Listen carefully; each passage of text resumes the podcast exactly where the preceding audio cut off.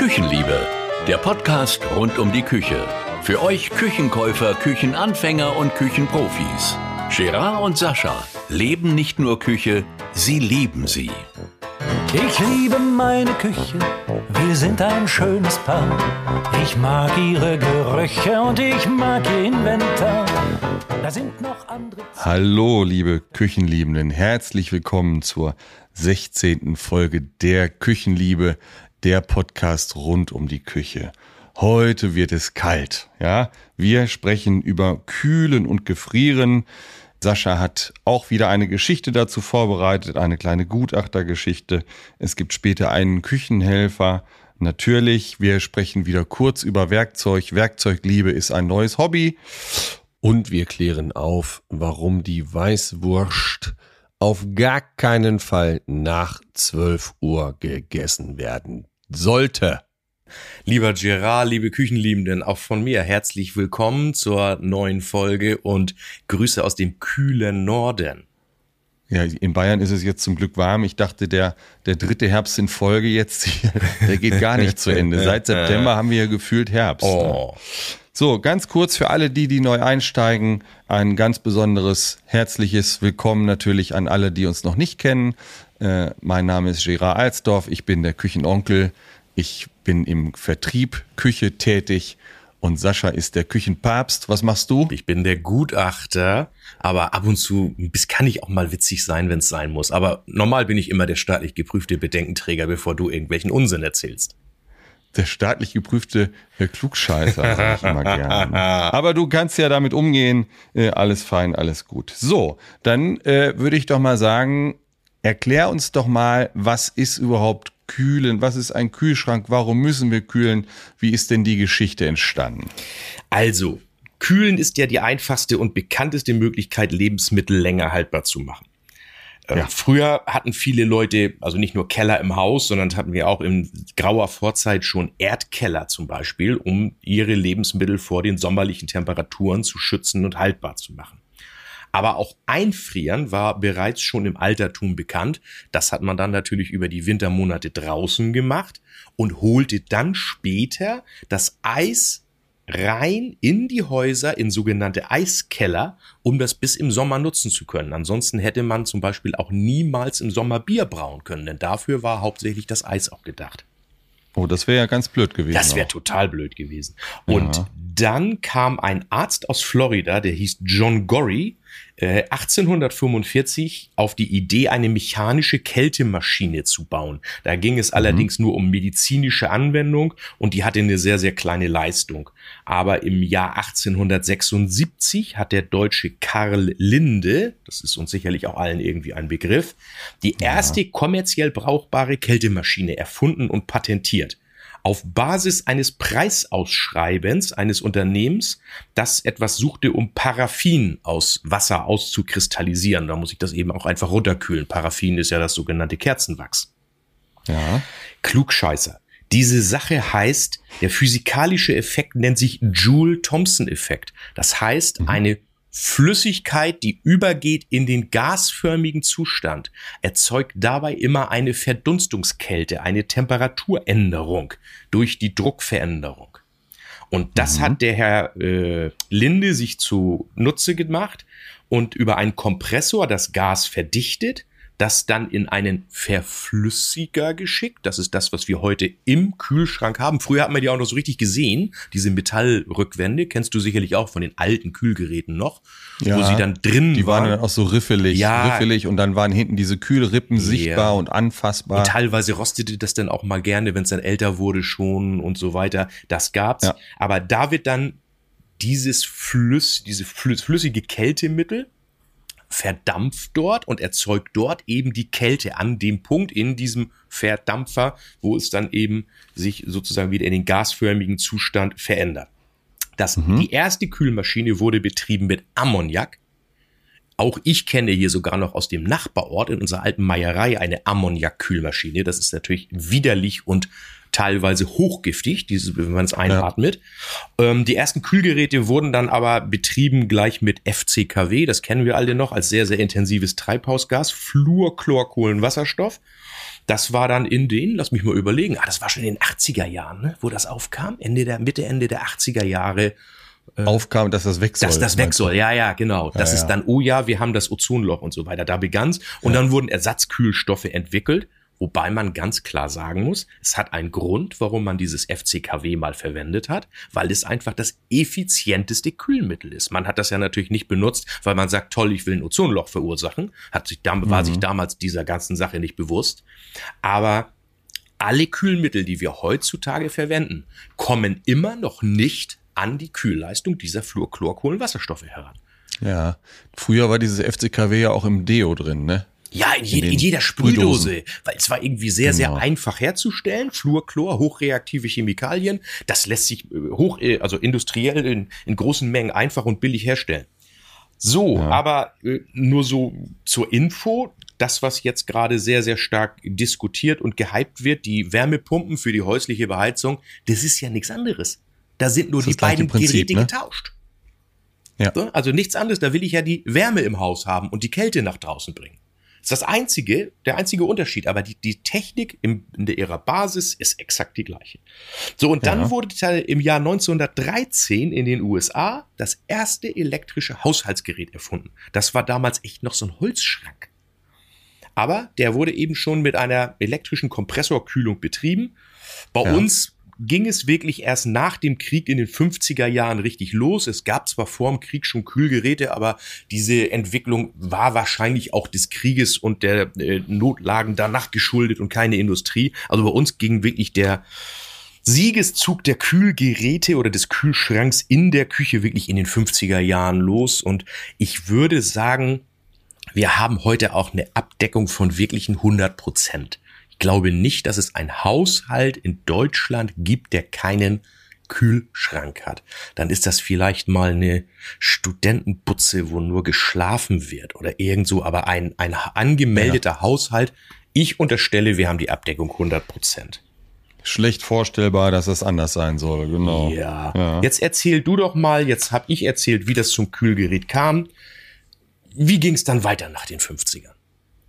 Ja, nach den 50ern irgendwann äh, kam dann eben die äh, Einbauküche mehr und mehr in die Haushalte. So ab den 60er, 70er Jahren äh, gab es immer mehr Küchenhersteller, die eben dann auch äh, Nischen gebaut haben, also Möbelumbauten, in denen dann die Geräte, die Elektrogeräte Platz fanden. Und äh, ja, wie sagt man so schön, das E-Gerät ist dann in dem Holzkorpus gefangen und man muss sich natürlich einigen auf verschiedene Nischengrößen, Geräte, Breiten. Das Thema hatten wir auch ganz kurz in der Folge mit Volker Irle, die AMK. Äh, Die AMK ist dann eben die Plattform, auf der dann auch solche äh, Standards äh, generiert werden. Ne? Einer, einer So. der Gründe der oder Gründung dieser AMK. Da ging es auch speziell um die Geräte Nischen Kühlschrank Backofen, die damals Genau. nicht genormt waren. Genau. So, und heute ähm, gibt es verschiedene Standardhöhen. Wir sprechen von äh, Einbaugeräten, die sind 88 Zentimeter hoch, circa 103 Zentimeter hoch, 122, 140, im 150er Bereich 178 und ganz äh, selten bisher noch nicht so verbreitet über 1,90 Meter. Ja, jetzt geht die Welt eventuell oder ziemlich sicher, ich habe sie schon gesehen auf einer Messe, weiter. Die Kühlgeräte werden dann in Zukunft auch bis 70 Zentimeter Breite angeboten. Ist natürlich wieder eine Herausforderung für die Möbellieferanten. Die müssen dann wieder neue Korpusbreiten äh, kreieren und konstruieren. Äh, Und riesengroße. Fronten haben wir dann wieder. Ne? Und riesengroße Fronten, ganz genau. Das ist dann wieder die Hürde. Das ist auch optisch natürlich eine neue Herausforderung, aber das, das wird auch lösbar sein. Das sind dann so die Standards, Standardhöhen bei den Einbaugeräten. Wir sprechen jetzt im ersten Schritt erstmal über Einbaugeräte. Ne? So, ähm, das Thema Energie. Du hast eben von den Werbe Wärmepumpen gesprochen. Wir müssen Energie sparen. Äh, vielen Dank an äh, die Politik aktuell. Das ist ja ein sehr unterhaltsames Thema. Ja, äh, erzähl uns doch mal was. Es gab eine Veränderung, das war irgendwo 2021, da wurden die Geräte Energieeffizienzklassen deutlich verändert. Warum? Wieso? Wie? Also die alten Energieeffizienzklassen waren irgendwie 15 Jahre so ungefähr alt. Und es soll ja für den Verbraucher ersichtlich sein, kaufe ich jetzt ein energiesparendes Gerät oder kaufe ich ein energieintensives Gerät. Und das war dann eben von A bis G, A am besten, G am schlechtesten, klassifiziert. Ja. Aber es lag hinter der Klasse A ein Gesamtverbrauch pro Volumen des Kühlschranks. Also ja. eine, eine, ein Verbrauch X Strom für, äh, im Verhältnis zum Volumen des Kühlgerätes. Und die Industrie wurde ja immer besser und die Geräte wurden immer sparsamer. Ergo hat sich über die letzten oder die 15 Jahre dann eben bis März 21, als die neue Regelung in Kraft trat, dann hieß es irgendwann Energieeffizienzklasse A plus. Das hieß dann, plus, äh, das, plus, die wurde mal nachgeschoben plus. und dann hieß es nachher A ja. Doppel plus, A Triple plus und es mündete da, dass es nachher irgendwann hieß A Triple plus minus 30 Prozent. Ja. Und äh, da dem Verbraucher jetzt noch anzudienen, Dreisatz rechnen zu müssen, was besser ist, hat dann irgendwann die EU mal gehandelt. In meinem Verständnis nicht ganz sinnvoll, weil man nicht für alle Geräte die Klassen geändert hat, sondern das jetzt sukzessive tut. Wir haben also mhm. dann jetzt wirklich für äh, Waschautomaten andere Energieklassen als für Geschirrspüler und für Kühlschränke. Also da gelten diese strengeren Klassen noch nicht. Finde ich total unsinnig, warum man das nicht auf einmal umgestellt mhm. hat. Denn jetzt mhm. passiert nämlich Folgendes, dass ein Kunde sich vielleicht im Februar 21 mit altem Datensatz der Planungssoftware einen Kühlschrank gekauft hat in A dreimal plus minus 20 Prozent. Ja. Und die Küche wird dann geliefert im Ende 21, vielleicht auch erst in 22. Und plötzlich kommt der Kühlschrank mit Energieklasse C oder D. Genau. Und der Kunde sagt, um Himmels Willen, das Küchenstudio, die haben mich ja betrogen, die haben mir ein ganz minderwertiges Gerät verkauft. Was ja. natürlich nicht stimmt. Das war ab und an mal eine Software, eine Software-Thematik der Küchenplanungsprogramme. Aber das ist mittlerweile längst erledigt. Aber der Vergleich ist natürlich schwierig. Also, liebe Küchenliebenden, wenn ihr die Geräte vergleichen wollt, dann schaut bitte ins Datenblatt und schaut euch den Jahresenergieverbrauch an, denn der muss zwingend angegeben werden. Und damit kann man die Geräte dann auch wirklich eins zu eins vergleichen. Genau, Mensch, und ich dachte schon, es ging nur darum, dass die Aufkleber, die Energielabel zu klein wurden für die ganzen Plusse und minus 30 ah, Prozent. Aber wirklich, wirklich dramatisch. Und man muss ganz klar sagen, selbst wir aus dem Handel haben das nicht wirklich verstanden. Und es war auch sehr, sehr kurzfristig erst ersichtlich, wohin welches Gerät ging. Also da kamen Rückfragen berechtigterweise von Kunden, die es alles nicht verstanden und man dann sagen musste, schau doch mal bitte, du hast ein Gerät bestellt mit 180 Kilowattstunden Jahresverbrauch und du hast eins ja. bekommen mit 176 Kilowattstunden Jahresverbrauch. Also mindestens das gleiche, das du bestellt hast. Genau, das war ein bisschen Diskussion im Handel ja. und was natürlich auch eine Hürde war für die, für die Händler, für den Küchenprofi all diese Geräte aus den Ausstellungen abzuverkaufen. Diese mussten dann auch in einer gewissen Zeit abfließen. Ja. Die durften nicht mehr in der Ausstellung ja. ausgestellt werden. Ja. Also ganz wichtig, liebe Küchenliebenden, wenn ihr Geräte vergleicht, nehmt bitte immer den Jahresenergieverbrauch und damit könnt ihr natürlich auch perfekt vergleichen, lohnt sich das teuerste, energiesparendste Gerät wirklich? Denn das ist mhm. nicht immer der Fall. Es kann sein, dass der Mehrpreis zum nächst schlechteren, in Anführungszeichen, Gerät oder weniger effizienten Gerät so hoch ist, dass der Amortisationszeitraum einfach länger ist als die Gerätelebensdauer.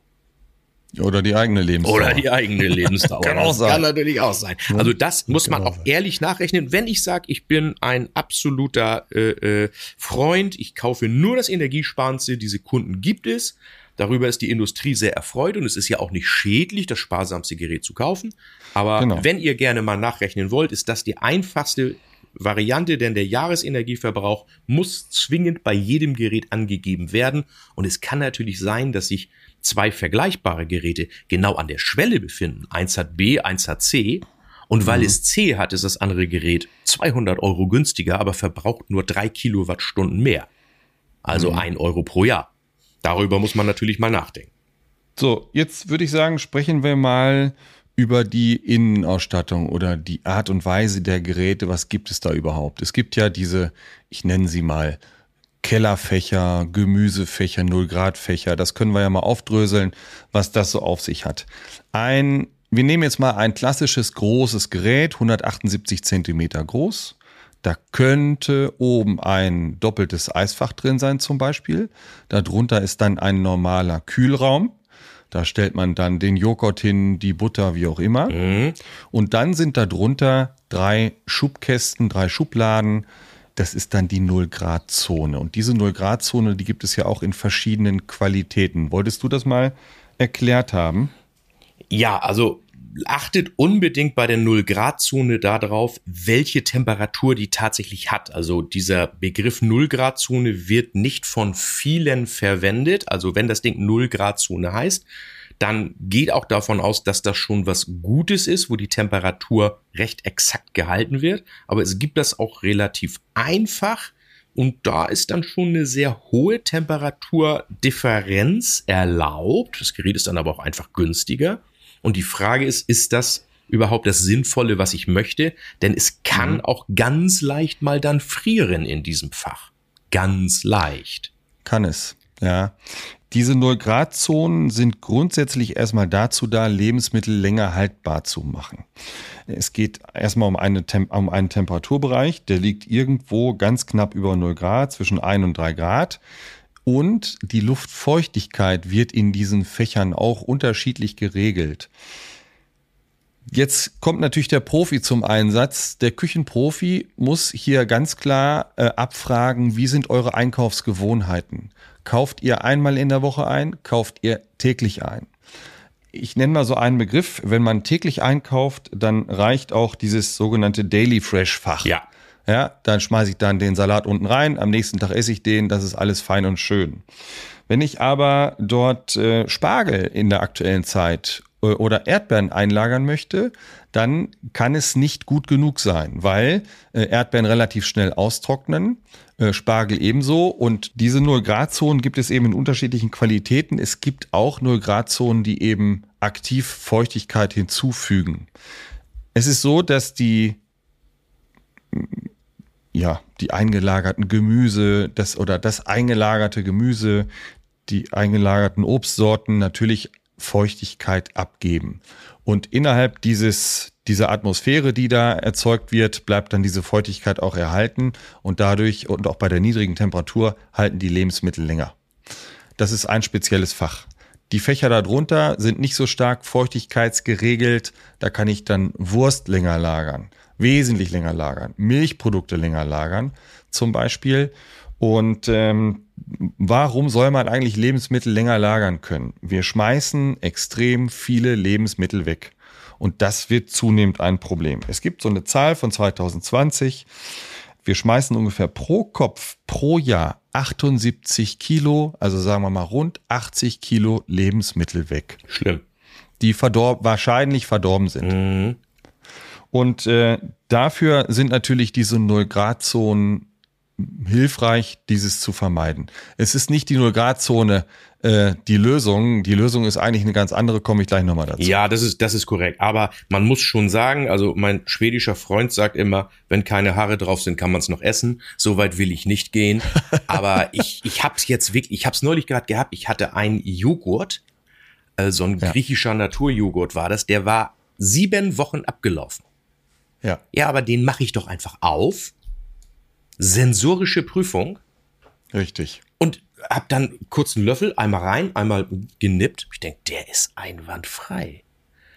Also wenn der optisch nicht verschimmelt ist und ich rieche und ich probiere, ich weiß, dass es wirklich Menschen gibt, habe ich relativ wenig Verständnis dafür, dass es ein Tag mhm. abgelaufen und die werfen es weg, ohne das zu prüfen. Äh, ja. Ich sag mal, es gibt immer noch Menschen hier auf unserem Planeten, die nicht genug zu essen haben.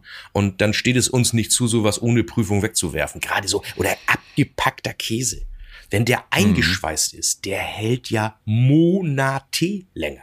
Sauerstoff zerstört ja, genau. die Lebensmittel. Also speziell Milchprodukte lohnt sich. Auch diese sogenannte länger frische Milch, die habe ich schon drei und vier Wochen abgelaufen noch getrunken. Das geht wirklich hm. gut. Kühlkette nicht unterbrechen beim Einkaufen. Total klasse. Also ich bin ein Fan dieser Null-Grad-Zone. Auch ja. wenn man der tägliche Einkäufer ist. Du hast ja doch mal den Joghurt im Angebot und möchtest mal 10 kaufen. Wo ist das Problem? Ja. Finde ich immer Absolut. richtig gut. Wichtig, ganz genau bitte informieren. Steht gut in jeder Bedienungsanleitung drin. Es gibt auch ganz viele Lebensmittel, die dürfen da nicht rein. Eine Banane in der 0-Grad-Zone ist total Oh, klasse. ganz da kannst du zugucken. Halbe Stunde Ja. später ist die schwarz. Das geht noch schneller, wenn ein Apfel daneben liegt. Richtig. Kennst du die Geschichte? Ethylen. Äpfel immer separat lagern, auch wichtig. Äpfel dampfen aus, gasen aus. Ein Ethylen wird freigegeben und dieses Gas kommt von Natur aus aus vielen Früchten oder kommt in vielen Früchten auch vor und es beschleunigt den Reifeprozess. Und wenn ihr das mal ausprobiert, eine Banane separat hinlegen und einen Apfel daneben neben eine andere, die mit dem Apfel ist ruckzuck fertig. Wieso ne? kennst du das nicht? Wenn du, wenn du halbreife Tomaten hast, dann legst du einen Apfel in die Mitte und machst die Tomaten drumherum und kannst die am nächsten Tag essen. Ja, ja, Also bei. Zimmertemperatur, Mir ist das schon, bei Zimmertemperatur, mir ist das schon ne? klar, aber das Ist ist, total- nicht in jedem Haushalt Nee, klar. total klasse. äh, zur Technik nochmal von mir was. Sollte das Ja. nicht bekannt sein, ein integriertes Gefrierfach in einem Kühlschrank. Wir sind ja im Moment nur bei Mhm. Kühlgeräten. Äh, da lässt sich die Temperatur nicht regeln. Im Prinzip natürlich schon, aber da steht immer die Temperatur im Gefrierfach in einem festen Verhältnis zur Temperatur des Kühlraums. Da steht lediglich drauf, äh, drei Sterne oder vier Sterne Gefrierfach und dann ist das erstmal eine, eine Aussage, Genau. ne, aber keine feste Gradzahl. Das drei Sterne ist ein sogenanntes Lagerfach und das vier Sterne ist ein Fach, in dem man auch dann etwas einfrieren mal kann. Der hat eine bisschen höhere Kühlleistung. Aber grundsätzlich kann ich da die Temperatur nicht beeinflussen. Auch nicht bei den sogenannten Doppeltürgeräten, wie wir die immer nennen. Das heißt also ein, eine Kombination, die das Kühl, das Gefrierteil oben hat. Kennt man Ja. häufig so aus Ferienwohnungen. Ich finde die auch ganz klasse. Für Ferienwohnungen hast du immer ein bisschen Ja. größeres Gefrierteil. Da passt dann auch mal so eine Pizza oder sowas rein. Aber da ist es genauso, da die Temperatur ist immer in einem festen Delta zur Kühl, zum Kühlraum. Bei Ja. guten Kombinationen Gefrierteil unten, da lässt sich das teilweise sogar das Gefrierteil abschalten. Aber Ja. üblicherweise, wenn es kein Gerät der Einstiegsklasse ist, in jedem Fall getrennt regeln. Und darauf solltet ihr auch beim Kauf achten, dass das Gefrierteil eine getrennte Temperaturregelung hat. Ja, früher hat man die Geräte grundsätzlich getrennt. Das ist aber jetzt, also bei mir sind das 20, 25 Jahre her. Da haben wir einen kleinen Kühlschrank verkauft und einen kleinen Gefrierschrank drunter. Da hat man damals argumentiert, wenn das eine Gerät mal kaputt ist, äh, dann funktioniert das andere zumindest noch. Aber heute werden überwiegend Kombinationsgeräte in diesem Bereich verkauft, Kühl-Gefrier-Kombination. Unten zwei bis drei Schubläden, Eis und oben drüber ist dann entsprechend der Kühlbereich. Ja, weil die Isolierung natürlich auch, trotzdem die Isoliermaterialien besser geworden sind, dicker geworden Ja. sind und zwei Geräte übereinander. Naja, da habe ich ja gerne mal 15 Zentimeter Raumverlust. Absolut. Ja, und deswegen Ja, ja. sind die Kombinationen, und man bekommt es heute technisch hin, dass auch eine Kühl-Gefrier-Kombination nur ein Kühlaggregat hat Ja. und dass dann über Ventile und so weiter die, die Kühlleistung gesteuert wird, oben und unten. Und man kann es dann trotzdem getrennt steuern. Ob es jetzt wichtig ist, dass man das Gefrierfach unten abschalten kann, liebe Küchenliebenden, das müsst ihr prüfen, wie ihr euer Gefriergerät nutzen wollt. Wenn ihr sagt, ihr nutzt es vielleicht in eurem Wochenendhaus und möchtet es, den Kühlschrank äh, abschalten separat und das Gefrierteil separat laufen lassen, alles möglich, aber das ist was, was ihr eurem Berater natürlich zwingend vorher mitteilen müsst, weil diese Geräte sind nicht so sehr häufig und da muss man schon ein bisschen intensiv auch in der Planung drauf achten. Ja, jetzt kommen wir nochmal zu dem Thema zurück. Wir schmeißen äh, 78 bis 80 Kilo Lebensmittel im Jahr weg. Es gibt hierzu einen Buchtipp von uns. Und zwar heißt dieses Buch Essen ändert alles. Essen ändert alles hat geschrieben der liebe Holger Stromberg. Holger Stromberg ist Koch, war mal der jüngste Sternekoch Deutschlands. Das ist der mit dem Und, Hobel, äh, ne? Wo unser Hobel Das ist der mit herkommt. Ho- Holgers Hobel, ja, Holgers aus der zweiten Hobel, Folge. So ja. ist es. Liebe Grüße, ein Shoutout an Holger. Äh, Ich habe das schon das eine oder andere Mal in der Kochschule gekocht. Die ist aktuell nicht aktiv übrigens, also da könnt ihr im Moment nichts buchen.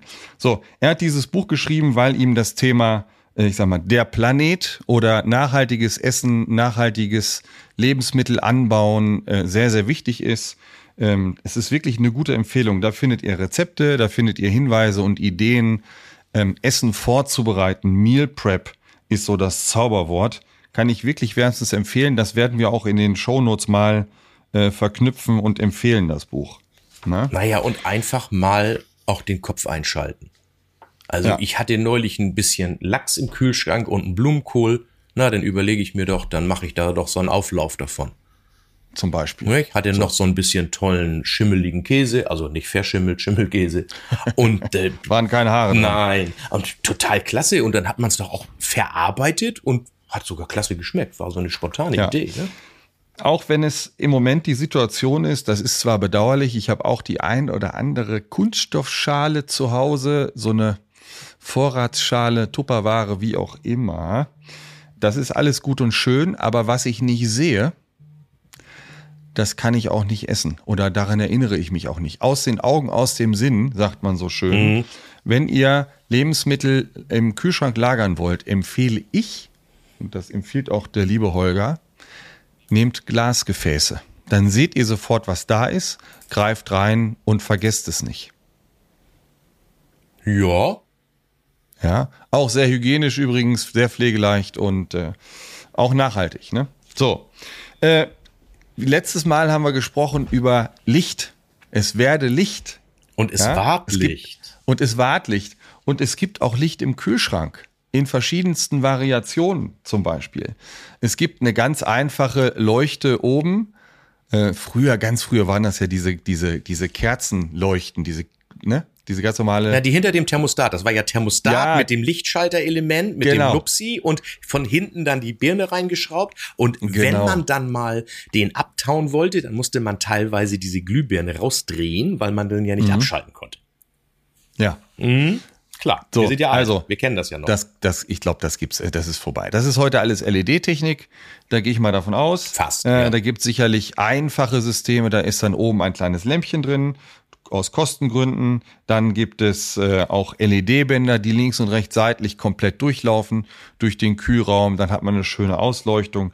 Es gibt auch LED-Bänder, die vorne im Glasboden eingesetzt sind und den Strom ziehen die sich dann über den Bodenträger auch ganz raffiniert Hab gelöst. ich von Markus einen tollen Kühlschrank. Klasse. Von Markus einen tollen Kühlschrank. Ist mir, ja, ist mir klar. So, äh, Kleine Geschichte, auch beim Eisschrank gibt es übrigens beleuchtete Geräte. Also wer da Wert drauf legt, ist auch ganz nett, kann man auch bekommen. So, dann kommen wir, Eisschrank, zu den Eisgeräten. Zu den Gefriergeräten. Gefriergeräte Oder hast du beim Kühlschrank noch was äh, zu ergänzen? Mm, eben das Thema Kombination. Also ich habe in der Küche eine kleine Kühl-Gefrier-Kombination mit zwei Gefrierschubladen drunter. Ja. Finde ich total klasse, weil du dann so Kleinigkeiten und ist es nur eben Dill, Petersilie, Schnittlauch und so weiter. Äh, ja das hast du einfach immer zur Hand und da muss man nicht erst, bei mir ist es jetzt so bis in die Garage, das Haus ist relativ lang, äh, würde mich dann immer nerven. Also einfach auch mal drüber nachdenken, ja. die Geräte sind so energieeffizient geworden, dass man sagt, vielleicht der etwas kleinere Gefrierschrank dann als Lagerschrank, aber in der Küche. Also denkt auch, liebe Küchenliebenden, immer noch mal, der Küchenberater kennt euch zwar nach ein paar Terminen schon gut, aber ihr wollt doch kochen. Sagt ihm mal, wie sind eure Kochgewohnheiten und geht in den Dialog. Daraus kommt dann gern sowas zustande. Ich kann noch mal ergänzen, wo wir jetzt gleich zum Thema Gefrieren kommen. Ich habe auch in meinem Gefrierteil in der Küche unten noch einen integrierten Eiswürfelbereiter. Ja, da kommen wir später da kommen wir zu. gleich, ja, ja. aber das ja, ist natürlich auch total klasse. Wer, ja, ja, wer lang hat. So, also, äh, was Sascha im Grunde genommen sagen möchte, ist, eine kleine Kühlsituation, Gefriersituation, insbesondere in der Küche, ist immer gut. Äh, aber die Truhe von mir aus im Hauswirtschaftsraum oder in der Garage oder irgendwo ist natürlich sehr, sehr hilfreich. Dann darf die auch ein bisschen größer sein. Ne? Es hat auch nicht jeder ein Kühlhaus. Man muss dazu wissen. du Angeber. Sascha, Sascha, ich, Sascha ist Jäger und äh, aus der Situation heraus äh, hat, hat er sich dann mal ein Kühlhaus. Kühlschrank. Einen begehbaren Kühlschrank, genau. Ne?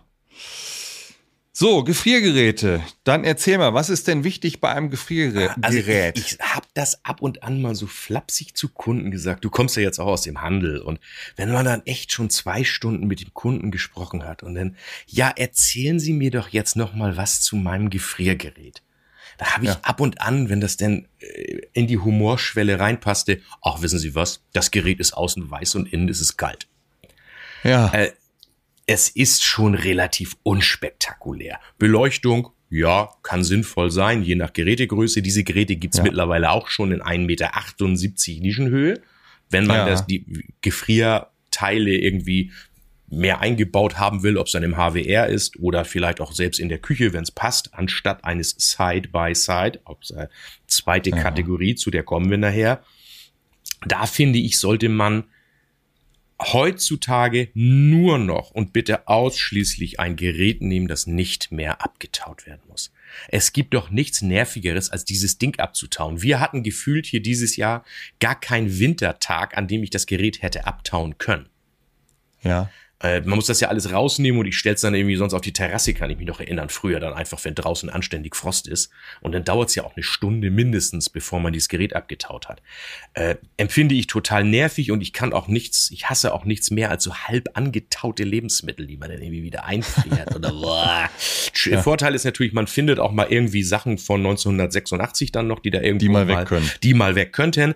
Aber diese Technik heißt No Frost. Die bezeichnet nicht jeder so. Einige heißen Stop Frost oder wie auch immer. Bitte nachfragen. Mhm. Das ist eine Umluftkühlung, äh, die eine, eine Trocknung braucht. Und diese Technik braucht auch eine gewisse Aufbauhöhe. Die ist üblicherweise oben im Gerät. Mhm. Findet euch damit ab, dass euch eine halbe Schublade verloren geht in der Höhe. Daher das Gerät dann auch immer in der richtigen Größe wie erforderlich einfach dimensionieren. Aber ich möchte nie wieder Kühlgeräte haben, die ich abtauen muss. Und es funktioniert mhm. wirklich, wenn man nicht aus Versehen mal die Tür über Nacht halb offen lässt, weil man die ja. Schublade nicht reingeschoben hat. Das ist natürlich ein Nutzungsfehler. Das ist, glaube ich, fast jedem schon mal passiert. Mhm. Dann vereist der ab und an auch mal zu stark und dann bekommt das Gerät das nicht weg. Aber mein Tipp ist, immer ein No-Frost-Gerät nehmen. Es verbraucht ganz minimal mehr Energie, aber ich unterstelle mal, diese Energie holt ihr doppelt wieder raus dafür, dass ihr es nicht abtauen müsst. Absolut, man muss es nicht abtauen. Und der und Eispanzer, der, der wissen, frisst natürlich auch Energie. Der ne? Eispanzer ne? frisst auch Strom. Also ein bis zwei Zentimeter Eisbildung bedeutet circa doppelten Stromverbrauch. Ja, klar. Und wenn das Gerät eigenständig ab und zu abtaut, ist vielleicht dann doch besser, die bessere Variante. Ähm, zu diesem Lüfter nochmal eine Geschichte. Jetzt muss ich nochmal einmal kurz eine Rolle rückwärts machen Richtung Kühlschrank. Dieses Lüftungssystem, äh, welches dann eben die Feuchtigkeit aus dem Gefrier Gefriergerät absaugt oder entfernt, gibt es in ähnlicher Form auch im Kühlraum.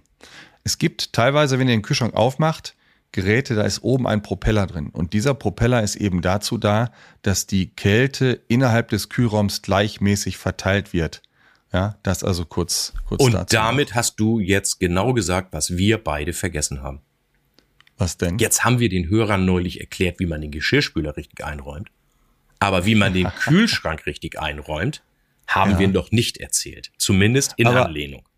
Das genau, aber das wollten wir ja dann noch mal zusammen äh, mit Joro, Jochen Roth machen von der äh, Firma Liebherr. Die wollten uns ja erklären, wie man das macht. Ja, aber so ein ganz bisschen sollten wir noch mal erklären, sollten das vielleicht Hörer nicht wissen.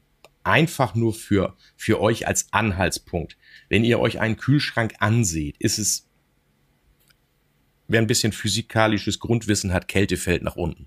Also ja. ist der Kühlschrank logischerweise unten kälter als oben solange wir ein Gerät mit sogenannter statischer Kühlung haben. Das, was du mhm. eben gesagt hast mit der Umluftkühlung, da ist es im Kühlschrank fast egal, wo wir die Sachen auf die Regale stellen. Außer ja. unten bei den Gemüseschubladen, da bleibt es natürlich trotzdem am kältesten. Also ich habe natürlich dann im oberen Fach meine Marmelade und Konserven und was da so alles ist stehen. Irgendwo in der Mitte immer Milchprodukte, so weit wie unten Fleisch und in den Gemüseschubladen, wie sie eben heißen, das Gemüse. Ja. Und in der Tür, die Tür ist natürlich ja das schlechteste Bauteil am Gerät sozusagen. Das heißt, oben in der Tür ist es am wärmsten und dahin gehören Butter und Eier. Darum ist ja, ja. auch der Eierhalter immer oben in der Tür. Mhm. Da passt er ja üblicherweise auch rein. Und die Getränke stehen unten in der Tür, damit es nicht gleich Kopfschmerzen gibt, wenn man mal sich ganz schnell wieder einen Schluck Cola so schnell aus dem Kühlschrank in den Mund gibt. Ja. Kennst du das auch? Das ist, als wenn dir einer in den Kopf dreht, ne? Ich habe das, nee, ich habe, ich, wenn ich Eis zu schnell esse, Ja, kennst du das? dieser Kältekopfschmerz. Gehirn, Gehirnbrand. Ja, das ist Schlimm. Das tut wirklich ja zehn Sekunden immens weh. Und das kommt woher auch immer von diesen zu kalten Getränken. Das nur mal als Klugscheißer-Info. Äh, das werden wir aber noch, natürlich noch mal richtig mit Joro machen. Den Ja. hatten wir nur im Moment noch nicht verfügbar, aber das machen wir gerne noch mal lieber Joro. Es gibt übrigens auch äh, Kühlschränke, die eine extra Einschubmöglichkeit für Backbleche haben. Also auch da, wenn er der Wert drauf legt, wenn ihr gerne Kuchen backt und es soll das ganze Backblech rein, gibt es auch ähm, gern den Küchenprofi fragen. Super Geschichte. Ja, oder ausprobieren eben. Also wer das macht, einfach vielleicht Ah, mal testen, passt das Backblech des Backofens, den ich mir ausgesucht habe. Aber da wir Genau. kommen ja gleich auf die Solitäre, da ist diese Thematik, ja. Ich weiß, dass es einige gibt, wo Gastronorm reinpassen. Dass du Oh, die das Dampfgarerschalen, das, das hatte ich tatsächlich schon gesehen, wo du steht, so, also Eiswürfelmaker, ne? Klar. im- Eiswürfelmaker im wäre jetzt ein. Ding, genau. Achso, Ja. nochmal äh, Gefrierschrank. Wir springen zwar etwas hin und her, aber ihr könnt uns folgen, ihr seid ja alle clever. Äh, Gefrierschrank, wenn der No-Frost-Technik hat, hat die ja noch eine weit, einen weiteren Vorteil. Ich habe ja nur einen Kälteerzeuger ganz oben. Das Mhm. heißt, ich kann auch mal eine Schublade rausnehmen, einen Zwischenboden, die sind dann aus Glas oder aus Kunststoff oder wie auch immer, und habe dann eine sehr hohe oder große Höhe, wo ich zum Beispiel die Weihnachtsgans zwischenlagern kann, die ja, sonst in einen Schrank immer nicht hineinpasst. Das ist also ein weiterer Vorteil dieser Umluftgefrierkühlung, die die 0-Grad-Geräte haben. Ja. Okay, also wir sind wieder bei den Gefriergeräten. Ja. Das ist jetzt wichtig. Es ist so, aufgrund der neuen Energieeffizienzverordnungen und Stromsparsituationen sind die Geräte natürlich über die Jahre immer besser isoliert worden. Deswegen sollen ja auch in Zukunft dann 70er Geräte verfügbar sein. Und in der Tiefe kann es durchaus sein, dass so eine Pizzapappe, so eine XL-Pizza nicht mehr so gut in eine Schublade passt. Das ist alles dieser Situation geschuldet. Das Gerät ist im Möbel gefangen, es gibt Standardtiefen und aufgrund der stärkeren Isolierung ist eben weniger Platz da. Das müsst ihr beachten. Das wäre dann der Vorteil eines Standgerätes. Die Standgeräte sind dann in der Regel etwas tiefer, haben dann mehr Kühlraum. Ne? Und breiter ja meistens auch, ne? weil sie ja die Und breiter auch, 60er genau. Außenmaß mindestens haben. Ne? Genau. Jetzt äh, dieses Thema, das ist wieder, du bist ja, du bist ja der Elektromeister hier. Der untere Auszug in einem Kühlschrank und der untere Auszug in einem Eisschrank ist in der Regel weniger tief. Warum ist das so? Da sitzt ja das Kühlaggregat. Ja. Also das Genau. ist nicht, bei einigen ist es auch nur die Hälfte, also sozusagen Ja. ein Viertel der Grundfläche unten, je nachdem, wie das Gerät konstruiert ist. Aber die meisten Hersteller machen es sich leicht und um Ja. jetzt möglichst äh, wenig Ecken auch für die Reinigung zu haben. Reinigung, wichtiges Stichwort, gleich nochmal wieder, das müssen wir nochmal wiederholen von neulich. Ganz wichtiges Thema bei Kühlgeräten. Machen die dann sozusagen so eine kleine Auskerbung. Also wenn ich einen Gefrierschrank oder Kühlschrank, oder Gefrierschrank ist am einfachsten zu erklären, mit fünf Schubladen habe, habe ich effektiv natürlich nur viereinhalb. Genau. Die Die, un- untere Schublade kann wirklich nur halb so tief sein Ja. oder sieht aus wie so ein L, so L-förmig. Genau. Ähm, gibt Genau. Es, gibt es auch. Ne? So, ähm, ich muss das nochmal aufgreifen, was du vorhin gesagt hast. Äh, Wir haben eine Tochter und wenn die ganz aufgeregt zum Kühlschrank rennt, zum Eisschrank und sich ein Eis rauskramt, dann kommt das schon mal vor, dass sie eben äh, den Eisschrank nicht wieder richtig schließt, weil die Schublade nicht ganz eingeschoben wurde. Es passiert folgendes, Raumluft wird angesaugt, Raumluft dringt in den Eiskühlraum, in den Gefrierraum und dann bildet dieser Schrank Eiskristalle. Und diese Eiskristalle, die tauen dann auch natürlich vorne wieder ab und dann läuft euch Wasser in den Korpus. Das ist ziemlich schlecht, weil der Korpus dann aufquellen kann. Da empfehlen wir unbedingt einen Metallschutzboden unter dem äh, Kühlgerät oder auch unter dem Eisgerät, unter dem Gefriergerät einzubauen. Der gute Küchenplaner weiß, wie es geht. Der gute Küchenplaner weiß, wie es geht, ist wirklich eine, eine ganz ernst gemeinte Empfehlung. Gut. Dann sind wir aber Deine noch mal Eier, wieder, pass auf, deine, Ja? de, deine, deine, deine eierlegende Wollmilchsau. Ne? der, der Kühlschrank mit 0 Grad Zone und Eisfach und Eiswürfelmaker. Der ist natürlich super geil. Jetzt sage ich mal, aber wenn ihr so ein Gerät habt mit einem Eiswürfelmaker, die gibt es auch in zwei Varianten, mit einem Wasserreservoir, was ich regelmäßig befüllen kann, oder mit einem Festwasseranschluss, darauf auch achten. Mhm. Ihr solltet diese Eiswürfel dann regelmäßig entnehmen. Entweder wirklich verzehren, benutzen oder sie regelmäßig austauschen. Wenn die lange liegen, das ist nicht lecker. Meiner produziert eher nicht genug. Ja, dann ist es ja bei dir super, dann ist der für dich gemacht, der Kühlschrank. Also das ist auch Es wirklich aber- ein, ein sehr, sehr kleiner Eiswürfelbreiter. Ja, Und äh, gefällt mir wirklich sehr, sehr gut, weil es nicht diese, dieses Riesending ist. Er hat vielleicht, ah, vielleicht so eineinhalb Kilo oder so drin.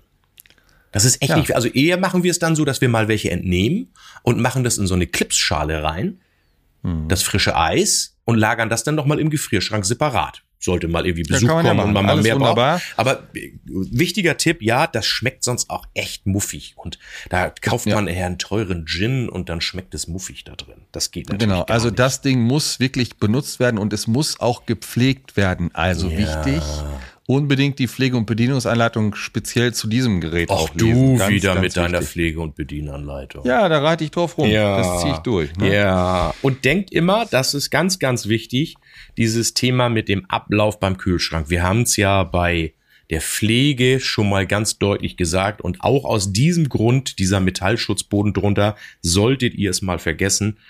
Die Kühlgeräte haben alle an der Rückwand unten ein Loch und das ist dafür da, dass entstehende Abtauwasser, ein ganz bisschen Wasser entsteht im Kühlschrank. Das An tropft Rückwand, da an der Rückwand, genau. das tropft da runter, wird da unten aufgefangen oder läuft runter und dann tropft es auf den heißen Motor, verdunstet da, macht der Küche überhaupt nichts aus, diese drei Tropfen. Aber Genau. wenn das verstopft, das kann mal passieren, äh, dann muss man das, oder man sollte es auf jeden Fall prüfen und regelmäßig reinigen.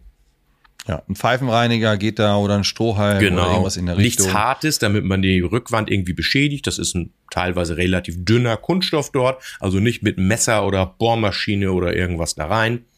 Irgendwas, Genau. was wegknicken kann sozusagen. Ganz wichtig. Ne? Das sind dann Papiere vom Metzger, Papiere vom Obsthändler oder ein Stück Salat oder irgendwelche Fetzen, die unten diese Löcher verstopfen können. Das Ja. ist totaler Mist. Also das immer sauber halten. Und was ich auch neulich hatte aus eigener Erfahrung, das war jetzt kein Kühlschrank bei mir, sondern wir waren in der Ferienwohnung Mhm. und da stand, ich weiß nicht mehr, was es war, ich sage jetzt mal ein Gurkenglas. Das stand Ja. ganz an die Rückwand gedrückt. ja, Und dann habe ich das weggenommen und dann klebte von diesem Papier des Glases was an der Rückwand. genau. Und ich habe das nicht mehr vollständig abbekommen. Also das Erst hat, beim Abtauen. nee, ich habe den ausgeschaltet. Also da hat sich da tatsächlich diese Farbe dieses Drucks so in so. die Rückwand, also vielleicht hätte man das mit feinem Schmirgelpapier, aber mit ganz normalen, mit Reiniger, mit allen möglichen, ich habe es nicht Ja. abbekommen. Also auch drauf, aber grundsätzlich achtet auch drauf, egal wie voll euer Kühlschrank ist, direkt an der Rückwand sollte nie was liegen. Immer ist immer fingerbreit Abstand, sonst Ja. gefriert's auch an. Die, ja, die besseren Geräte haben heute eine doppelte Rückwand, da ist das nicht so dramatisch, Mhm. aber einfachere Geräte, preislich günstige Geräte, die werden hinten eiskalt. Da dann, ja, das, das, so entsteht eben die Kälte im Kühlschrank. genau. So, paar allgemeine Themen. Haben wir jetzt Eis an sich so durch, ne? Ja, wir sind erstmal durch. Wir sind jetzt noch mal. Wollen wir jetzt mal drei Sätze sagen zu Wein? Ist ein Thema geworden. Mal so ganz Ich würde kurz. ich würd gerade die, die, die normalen Kühlschränke eben noch abhaken. Ja, ich habe so, noch ein paar. Kleinigkeiten, die würde ich Ja, dann mal los. ergänzen. Da müsst, ihr müsst darauf achten, es gibt äh, unterschiedliche Kunststoffe, die Schalen, die in die Türen eingehängt werden oder generell das Interieur im Kühlschrank ist teilweise spülmaschinenfest. Ja. Ich weiß, dass Sascha da sehr viel Wert drauf legt, dass alles in die Geschirrspülmaschine gesteckt werden kann. Äh, dementsprechend, wenn ihr da Wert drauf legt, einige Geräte, einige Innenausstattungen sind spülmaschinenfest, dann wählt dieses Gerät aus. Äh, Backblech habe ich gesagt, gibt es. Es gibt sogar Kühlschränke, da ist unten ein Auszugssystem drin, da passt eine Kiste Tegernseher rein, eine Kiste Bier. Wusstest du das? Ja, klar. Diese, die, die, ja, ja, genau. Der hat also oben Kühlgerät und dann hat er unten kein, äh, das nennt sich Kellerfach, hat man früher dazu gesagt. Und genau. Ja, ja, ja, ja, das ist richtig auf Schienen gelagert. ja, ja. Sehr geiles Teil. Wobei, ich finde es ein bisschen schmuddelig. Ich würde keine Kiste Bier da reinstellen. Ja, aber wo die Kiste vorher stand, ne? Also du merkst Eben, das ja. ja, ja das also- meine ich. Aber auch sowas gibt es, je nachdem, wie ich den Kühlschrank eben einsetze. Also mein? Bier steht im Kühlhaus. Ja, kommt, da ist er wieder. Da ist er wieder. So, äh, so, ganz kurz. Also, wir haben, ja, mo zur Montage und zum Betrieb Montage haben wir schon besprochen. Ja. Also der Boden darunter ist wichtig. Und ganz wichtig ist, viele Geräte müssen oben, fast alle Geräte müssen nach oben belüftet sein. Und ähm, die Geräte werden an der Rückseite sehr heiß, sehr warm. Die Luft wird unten über den Sockel mehr oder weniger angesaugt. Das ist ein ganz normaler Prozess. Hinten steigt warme Luft auf, dann muss kalte Luft nachziehen. Und ähm, wichtig ist, dass eben eine ausreichende Belüftung über dem Schrank gegeben ist. Ja. Es gibt so halbhohe Geräte, dann ist da oben auch ein Abdeckboden drauf. Da muss zwingend ein Lüftungsgitter rein, damit die Luft entweichen kann. Und da stelle ich Dieses- natürlich auch nichts drauf dann. da, unbedingt. Auf gar keinen Fall äh, was draufstellen, keine selbst gehäkelte Decke, kein äh, Steiftier, kein gar nichts. Das Loch muss, diese Aussparung muss eben gegeben bleiben, dieses Lüftungsgitter. Ich möchte da eine ganz schlimme Geschichte kurz dazu erklären. Es gab äh, 2017 einen Hochhausbrand in London, vielleicht erinnert ihr euch dran. Und dieser ist ausgegangen von einem Kühlgerät. Ähm, wir Sascha und ich wissen nicht, warum das passiert ist. Es war aber die Quelle dieses Kühlgerät. Es kann aber durchaus gewesen, also der Grund kann gewesen sein, dass eben die ausreichende Belüftung nicht gegeben war. Also die Kann B, die, ja, also die Entlüftung sozusagen, die B-Lüftung, meistens durch den Sockel zieht der sich das dann schon rein. Aber die Entlüftung oberhalb des Kühlgerätes, weil das Kühlgerät erzeugt ja warme Luft, die steigt Ja. nach oben. Und liebe Küchenliebenden, wenn ihr euch unsicher seid und ihr glaubt vielleicht eurem Küchenmonteur nicht, dass das so geht, dann habt ihr ja trotzdem für das neu gelieferte Gerät eure Bedienungsanleitung. Schaut da mal rein. Faustregel, die meisten Geräte brauchen 200 Quadratzentimeter Mindestlüftungsquerschnitt. Richtig. Und ein Gitter, das fünf mal zehn Zentimeter ist, das dann ja aber auch die 70 Prozent der Fläche mit Gitter abdeckt, ist natürlich nicht ausreichend.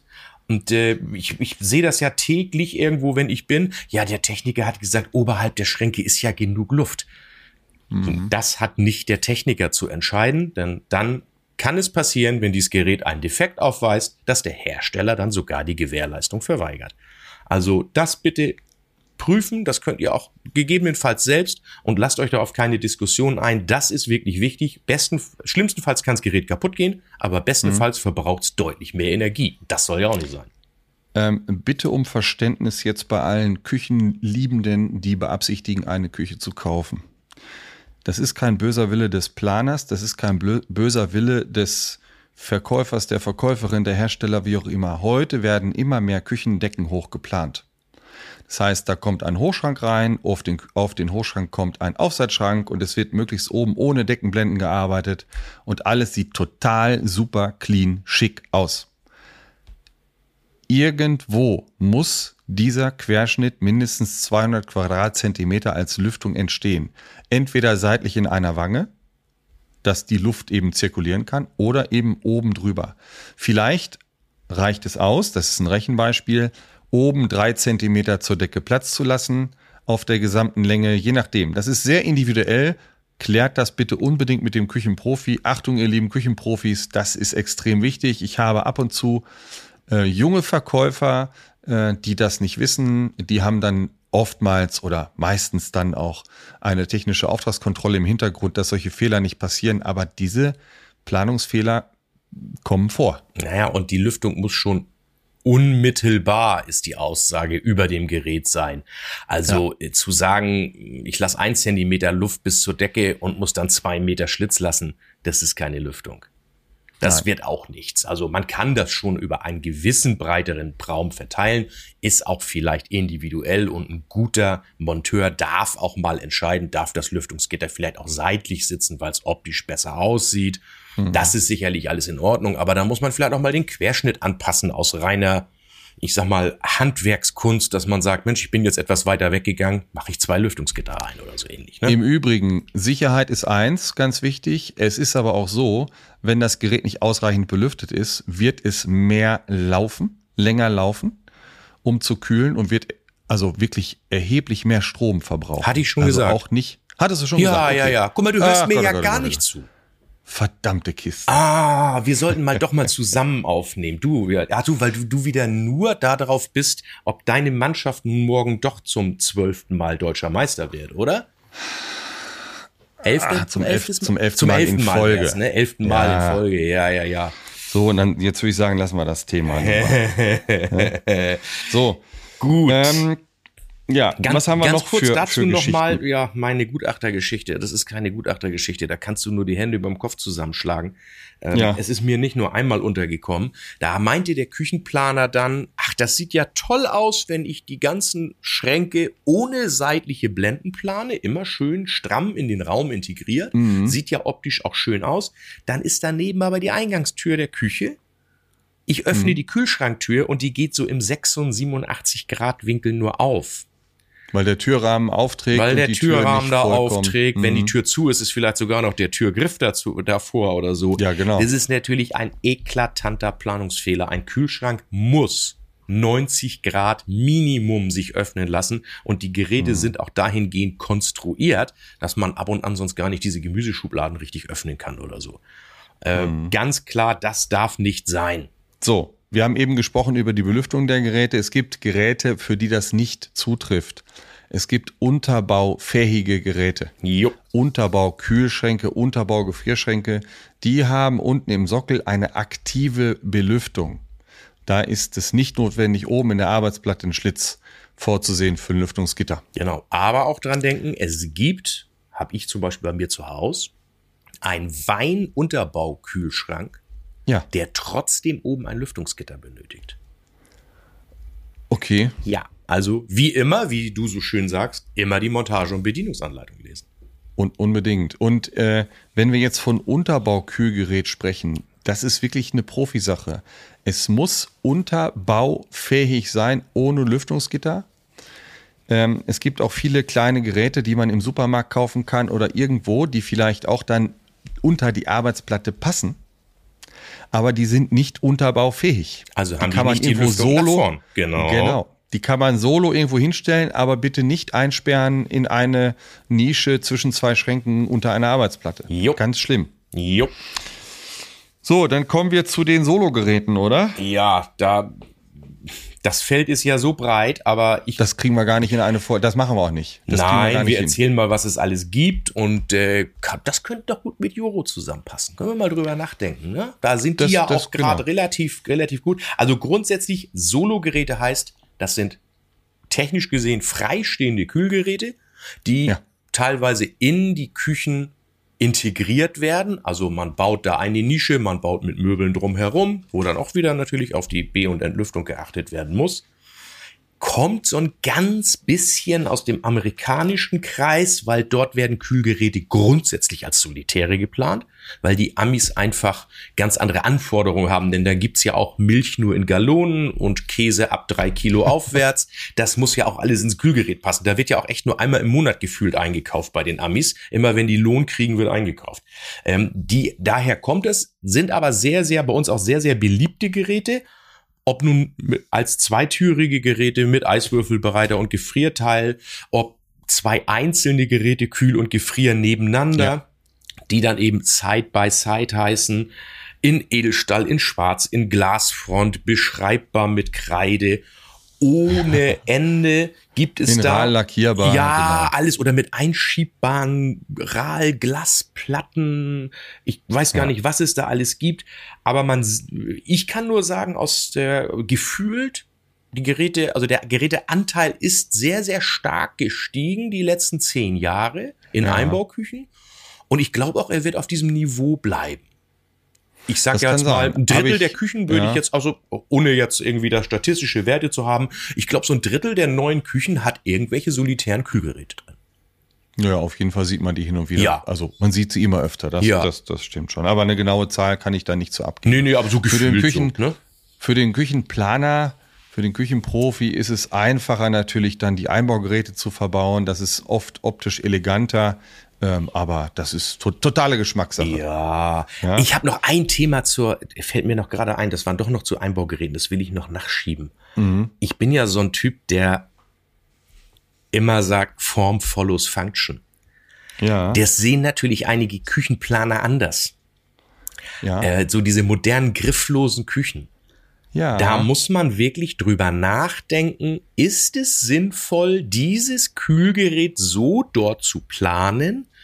Ist es überhaupt praktikabel nutzbar, dass vielleicht auch ein Kind diesen Kühlschrank dann gar nicht öffnen kann, weil ich so eine Richtig. Kraft in einem Finger benötige, ob das nun diese aufgesetzten Griffschalen sind, die ich dann gegeneinander verdrücken muss oder senkrechte Griffmulden, da geht's dann meistens noch bei Kühlgeräten, aber liebe Planer, liebe Küchenliebenden, ganz häufiger Streitpunkt, ob so etwas dann, ich werde dann gerufen, gebrauchstauglich ist.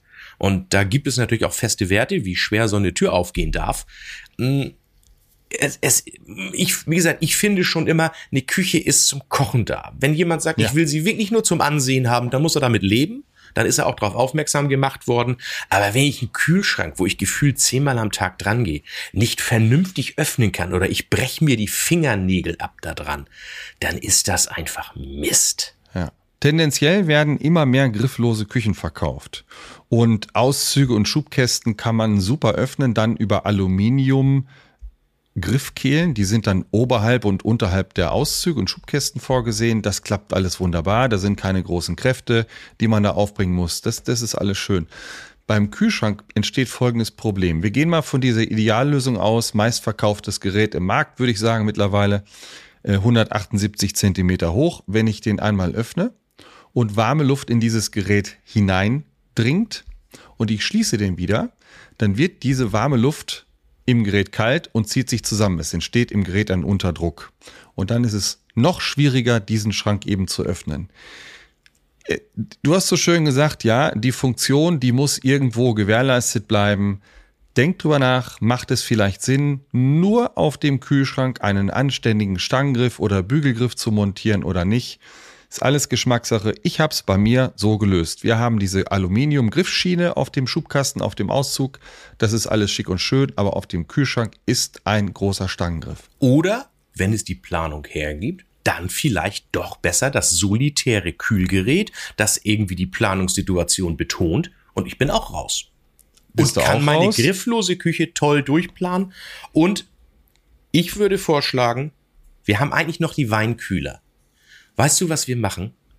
Das machen wir mit Juro. Wir machen solitäre Weinkühler. und Weinkühler. Da machen wir Machen eine wir das- extra lassen wir das Folge. außen vor. Dann haben, und dann haben wir doch auch den Fachmann für Wein und den Fachmann für die Solitäre. Ja?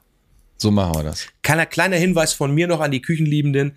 So ein eingebauter Kühlschrank. Glaubt mir das, ich habe auch genug selbst geschraubt.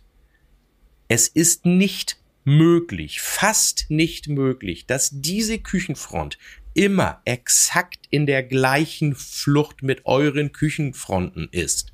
Denn Ja. dieser Kühlschrank hat eine Gummidichtung, die kennt ihr ja alle, eine sogenannte Magnetdichtung. Und es muss doch sichergestellt sein, dass der Kühlschrank sauber schließt. Und dafür braucht er ein ganz bisschen Spiel in seiner Montage. Also ihr könnt auch bitte vom Monteur nicht zu viel erwarten, dass diese Tür vielleicht mal so ein Millimeterchen gegenüber den anderen Türen vorsteht. Aber das ist erforderlich, damit dieses Gerät sauber schließt. Ja. Nicht zu Absolut. hohe Erwartungen haben. Nur mal so als zur Hinweis. Montage, aber eine Geschichte kann man verhindern. Es ist so, dass die Kühlgeräte manchmal oberhalb, hinter der Front, hinter der Möbelfront noch so ein, so ein, so ein leeres Fach haben. Ja. Oder es entsteht hinter den Geräten, hinter der Front ein leeres Fach oberhalb des Kühlgerätes. Und die Front ist am Kühlgerät befestigt über sehr starke Scharniere. Die sind sehr, sehr schwer belastbar. Da kommen ja Getränke rein in die Tür, da wird die Tür gehalten und die Möbeltür. Und oberhalb dieses Fach ist dann leer und da ist kein Scharnier vorgesehen. Es wird wahrscheinlich so sein, dass die Tür sich verzieht, oben in diesem Bereich. In vielen Fällen passiert das. Dafür gibt es Spezialscharniere. Fragt bitte euren Küchenprofi. Hallo, liebe Küchenprofis, ihr wisst natürlich, was gemeint ist.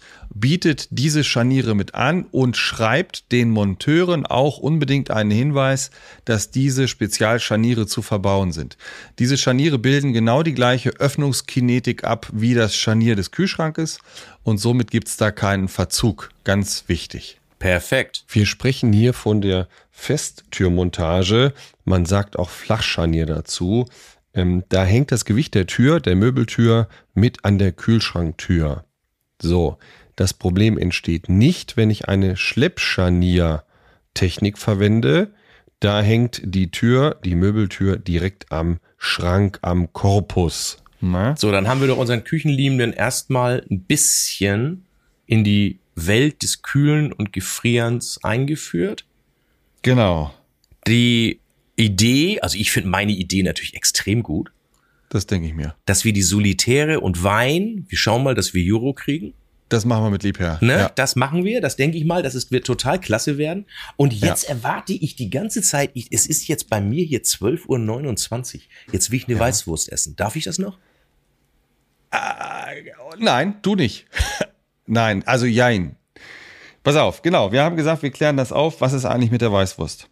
Es gibt ja dieses, äh, diesen Brauch, dass die Weißwurst den Klang, den Glockenklang, Uhrenklang der äh, um 12 Uhr nicht mehr hören darf. Ja, Ja? bekannt. So, das rührt eben daher aus der Zeit, als es wahrscheinlich, rührt es aus der Zeit, als es noch keine Kühlgeräte gab. Und zwar war es wohl so, äh, um 1850 hat man in München die Weißwurst erfunden. Und damals wurde das Brät, also das Hackfleisch für die Wurst, noch roh in Schweinedarm verpackt. Dies geschah in der Regel morgens und weil es keine Kühlschränke gab, musste das Fleisch bis mittags gegessen werden, weil es danach verdorben wäre. So, also, das ist die Geschichte. Jetzt könnte man sagen, gut, heute gibt's Kühlschränke, kannst auch noch um 14 Uhr essen. Aber dieser Brauch, der hat sich ganz gut fortgesetzt und den kann man auch so beibehalten. Ich kenne keinen hier unten, keinen Münchner zumindest, der sagt, komm, wir essen jetzt nach zwölf noch eine Weißwurst. Die tun sich da, da tun sich sehr schwer. Und das ist auch okay so. Das ist Wo Tradition. Da sind die das ist Münchner natürlich Tradition, so das. drin. So, jetzt gibt's aber noch eine zweite Geschichte dazu. Nach einer anderen Erklärung sollen Weißwürste in Gaststätten morgens an Handwerker verkauft worden sein, die bis mittags den zahlungskräftigen Kunden Platz machen mussten. Ach Tja, so. Das kann auch eine Geschichte sein. Na ja, gut. Heute werden Weißwürste gebrüht, was sie länger haltbar macht. Außerdem können sie natürlich gekühlt werden. So, haben wir die Geschichte auch erklärt. Ne? Äh, lieber Sascha, äh, dann würde ich mal sagen, du bist dran mit dem äh, Küchenhelfer der Woche, ne? Ja. Und ich habe auch überlegt, was ist so ein ganz wichtiger Küchenhelfer? Und ich habe überhaupt noch nicht drüber nachgedacht. Einer meiner Lieblingsküchenhelfer. Man braucht doch in der Küche eine anständige Schere. Nicht Eine nur, um stabile. mal so ein Tütchen aufzuschneiden, sondern äh, ich bin ja ein Fischkopf. Ja. Und dann hat man mal so eine Scholle oder eine Seezunge. Und wer Ja. ein bisschen Ahnung davon hat, man schneidet da einmal mit der Schere drumherum diese kleinen Gräten, die sind so eineinhalb Zentimeter lang. Dann bin ich die gleich los und kann das Ding ganz klasse äh, dann auch sozusagen werkzeuglos essen. Und habe alles Mögliche ausprobiert, schon normale Scheren und das ist alles Mist und man braucht da wirklich was Stabiles. Und ich habe eine Küchenschere Essential von der Firma Fiskas Aha. kennt man vielleicht auch so von Äxten und so weiter aus dem Gartenbereich. So aber aus die dem machen, Gartenbereich, die ja. machen da ganz tolle Sachen und das ist eine der wenigen Scheren, die wirklich Messerstahl benutzt für die Scheren. Also ich könnte auch mal einen Kupferdraht mit durchschneiden, wenn ich wollte. Aber die ist richtig scharf, die ist spülmaschinenfest. Markus hat uns ja auch erzählt, Messer werden in der Spülmaschine nicht stumpf, also die darf dann auch gern rein. Äh, wer von Messern Ahnung hat, Rockwell-Härte 55, also das ist schon die Qualität eines guten Taschenmessers. Total klasse und liegt, glaube ich, bei knapp unter 30 Euro. Verlinkt in unseren Shownotes bei otto.de. Ja, siehst du. Schön. Ich verlinke das natürlich, die ganze Geschichte, einmal in den Shownotes und auch auf der Homepage. Die Homepage ist www.küchenliebe-podcast.de. So, nun sollst du So. ja noch die Songs einschieben für uns. Ich habe noch zwei Songs. Ich würde noch gerade ganz kurz erwähnen, wir haben ja letztes Mal gesagt, wir haben das für uns ein Thema Werkzeugliebe noch Ja. äh, geboren. Wir, ähm, da werden wir aber nicht lange drüber reden. Wir erwähnen das nur ganz kurz. Äh, auf der Homepage werde ich ein paar Messwerkzeuge hinterlegen. Wer da Bock hat und Interesse hat, das ist wirklich Profi-Werkzeug. Das könnt ihr dann über den Link bestellen. Ähm, beim letzten Mal waren es zwei sehr gute Akkuschrauber zur Küchenmontage, insbesondere sehr gut geeignet. Und jetzt werden wir ein paar sehr gute Messwerkzeuge äh, vorstellen. So, ja, die beiden Songs zur Party-Playlist. Wir haben gesagt, die besten Feten finden in der Küche statt. Äh, Sascha hat letztes Mal zwei Titel benannt. Ich hatte ein bisschen Angst und äh, heute darf Sascha Angst haben. Ich bin dran. Wir nehmen jetzt immer zwei Titel, damit auch mal Schwung drauf kommt, damit, damit die Liste irgendwann voll wird. Aber wir Gast So, haben natürlich der Gast, ne? Wenn wir einen Gast haben, macht's der Gast. Ja. Das ist ja ganz klar. So, also, ich habe zwei Titel. Einen Titel, der darf für mich auf keiner Fete fehlen. Das ist dann aber irgendwo so nach 12 Uhr kommt der. Das ist Marius Müller-Westernhagen mit 18. Aha, okay. Ich hoffe, da kannst du mit arbeiten. Mm, muss also für ja. mich darf eine Fete ohne dieses Lied nicht stattfinden. Das ist das eine. Und aus aktuellem Anlass und ähm, ja, sie war eine ganz zauberhafte Person. Wir kennen alle ihre Lieder. Sie ist in dieser Woche verstorben, die liebe Tina Turner. The best. Simply the best. War mir best. klar. Das hätte ich, glaube ich, Ähm, auch dann genommen jetzt. Ja, in Gedenken an Tina und ich glaube, das ist standesgemäß. Ja, ja, in Gedenken. Und eines ihrer besten Lieder, muss man auch sagen. Das, vor allem, das, das groovt so langsam von unten los. Ne? heute. Ja, ganz großartiges Ding. So, äh, was machen wir dann beim nächsten Mal? Ja, beim nächsten Mal wird jetzt ja höchste Zeit. Wir sind mit den Geräten ja zumindest im Ansatz erstmal durch, den Elektrogeräten. Und jetzt ist doch ganz, ganz dringend mal Zeit, sich mit einem der wichtigsten Teile in der Küche zu beschäftigen, der Spüle. Würde ich sagen. Klar, Ist ja auch ein riesen, wir. Riesenthema. Riesenthema. Da werden wir irgendwie wieder bei einer Stunde landen. Ich kenne das ja schon. Ja. Aber Spüle muss sein. Und ich denke mal, wir machen auch wirklich nur Spüle. Dieses Armatur und was dazu ist, da werden wir noch mal extra was reinschieben Ja, ja, müssen. ja, absolut, Weil gerade so viele Materialien, viele Formen, viele Bauformen. Ich glaube, da wollen unsere Hörer auch ein bisschen mehr gern wissen. Ja. Wie nennen wir die, wie nennen wir die Folge? Es wird nass oder die Spüle? das überlegen wir uns noch mal. Schauen wir mal.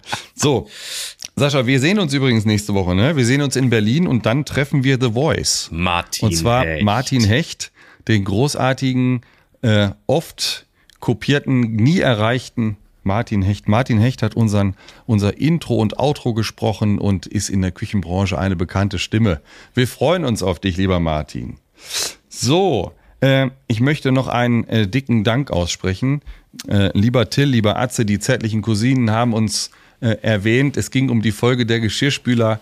Äh, ich weiß ja, dass Till auch gerne Geschirrspüler-Tetris spielt und in vielen Haushalten ist das das gleiche Malheur.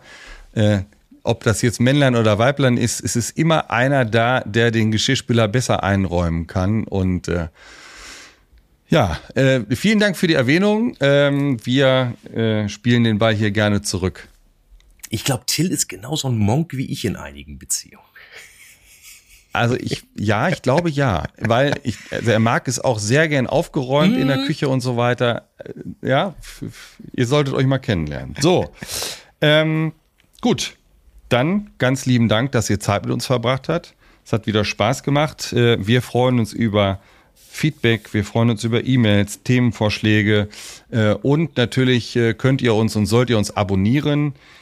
Lasst gerne eine Bewertung da in den einzelnen Podcast-Playern. Das hilft uns auch, die Sichtbarkeit zu erhöhen. Das ist wichtig. Ja, ansonsten findet ihr uns natürlich auf küchenliebe-podcast.de auf der Homepage. Ihr findet uns auf Facebook, auf Instagram und auf allen Kanälen. Überall. Ah, lieber Sascha. Lieber Gerard, vielen lieben Dank für die coole Folge. Ja, coole Folge. Das ist ein kleines Wortspiel. Oh. Hä? Du raffinierter Hund. So, liebe Grüße an Sophia. Vielen Dank mal wieder und äh, ja, alles Gute aus Bayern. Alles ciao, ciao. Gute aus dem Norden und bis zur nächsten feuchten Folge. Ciao. Servus, ciao. Und? Lebt ihr noch Küche? Oder liebt ihr sie schon, wie Gerard und Sascha? Freut euch auf die nächste Folge von Küchenliebe. Ich liebe meine Küche, wir sind ein schönes Paar. Ich mag ihre Gerüche und ich mag ihr